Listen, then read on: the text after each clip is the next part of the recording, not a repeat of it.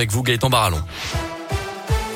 Et on débute avec vos conditions de circulation dans la région. Pas de grosses difficultés à vous signaler. Simplement un ralentissement pour la traversée de Lyon, notamment sur la M7 à l'entrée du tunnel sous Fourvière en direction de Paris. Quelques légers ralentissements également autour de saint notamment sur la rocade ouest en direction de Villars. À la jonction également RN 88 à 72 dans le secteur de Terre-Noire. Mais c'est quand même plutôt calme. C'est fluide actuellement sur les grands axes de la région. À la une, cette nuit agitée près de la gare de Clermont-Ferrand avec cet incendie vers 1h30 ce matin dans un appartement de la résidence Le Terminus. Au total, 8 personnes personnes ont dû être évacuées. Deux d'entre elles ont été légèrement accommodées par les fumées, prises en charge à l'hôpital Gabriel Montpied pour des examens de contrôle. 25 pompiers sont intervenus. De son côté, la police a ouvert une enquête.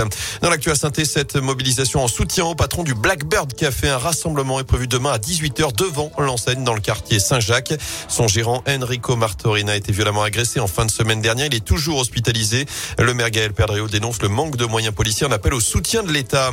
Dans la région, ça va mieux. Dans les écoles, en tout cas, les élèves de l'Académie de Lyon sont en progrès. Les évaluations nationales réalisées en septembre montrent que les résultats de la rentrée 2021 sont en hausse par rapport à ceux de l'an dernier où les élèves avaient suivi les cours à distance. Pour rappel, ces évaluations sont réalisées à l'entrée de chaque élève en CP, CE1, 6e et seconde pour évaluer leur niveau en français et en maths. Une bonne nouvelle en tout cas pour le recteur de l'Académie de Lyon, Olivier Dugrip, dans un contexte très particulier. Il n'y a pas eu d'effet défavorable de la crise sanitaire et des périodes de confinement sur le niveau des élèves. On constate qu'il y a néanmoins des indicateurs qui euh, témoignent encore de certaines euh, fragilités. C'est le cas notamment en mathématiques et c'est également le cas sur les tests de, lecture. Ces évaluations nous permettent de les identifier, de les travailler pour euh, que les élèves soient le plus rapidement possible au niveau attendu. Et dans ce contexte, on rentre dans une période de forte turbulence. C'est ce que dit ce matin Gabriel Attal sur France 2, le porte-parole du gouvernement assure que le variant Omicron rebat les cartes. Il est nettement plus contagieux que tout ce qu'on a connu. Alors que la barre des 3000 patients Covid a été franchie hier en réanimation première depuis le mois de mai.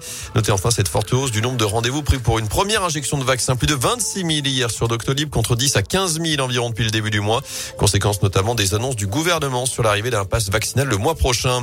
En bref, la fin de la prise d'otage à Paris. Le forcené armé qui retenait encore une femme dans une boutique du 12e arrondissement a été interpellé. Il n'y a eu aucun blessé selon le ministre de l'Intérieur. Une première otage avait déjà été libérée hier en fin de journée. Du basket ce soir, la Gielbourg reçoit Buduknos pour la huitième journée d'Eurocoupe. Ce sera à partir de 20h sur le parquet d'Equinox. Et puis euh, Lyon commence à faire le ménage dans ses rangs. Parmi ses supporters, d'après le journal L'équipe, le club aura envoyé des courriers d'exclusion à ceux qui ont été formellement identifiés dans les débordements vendredi dernier sur le terrain du Paris FC. 18 mois, c'est le maximum légal. L'OL a également porté plainte contre. Les suspects risquent 5 ans d'interdiction de stade. La commission de discipline de la Fédé rendra elle sa décision mardi prochain.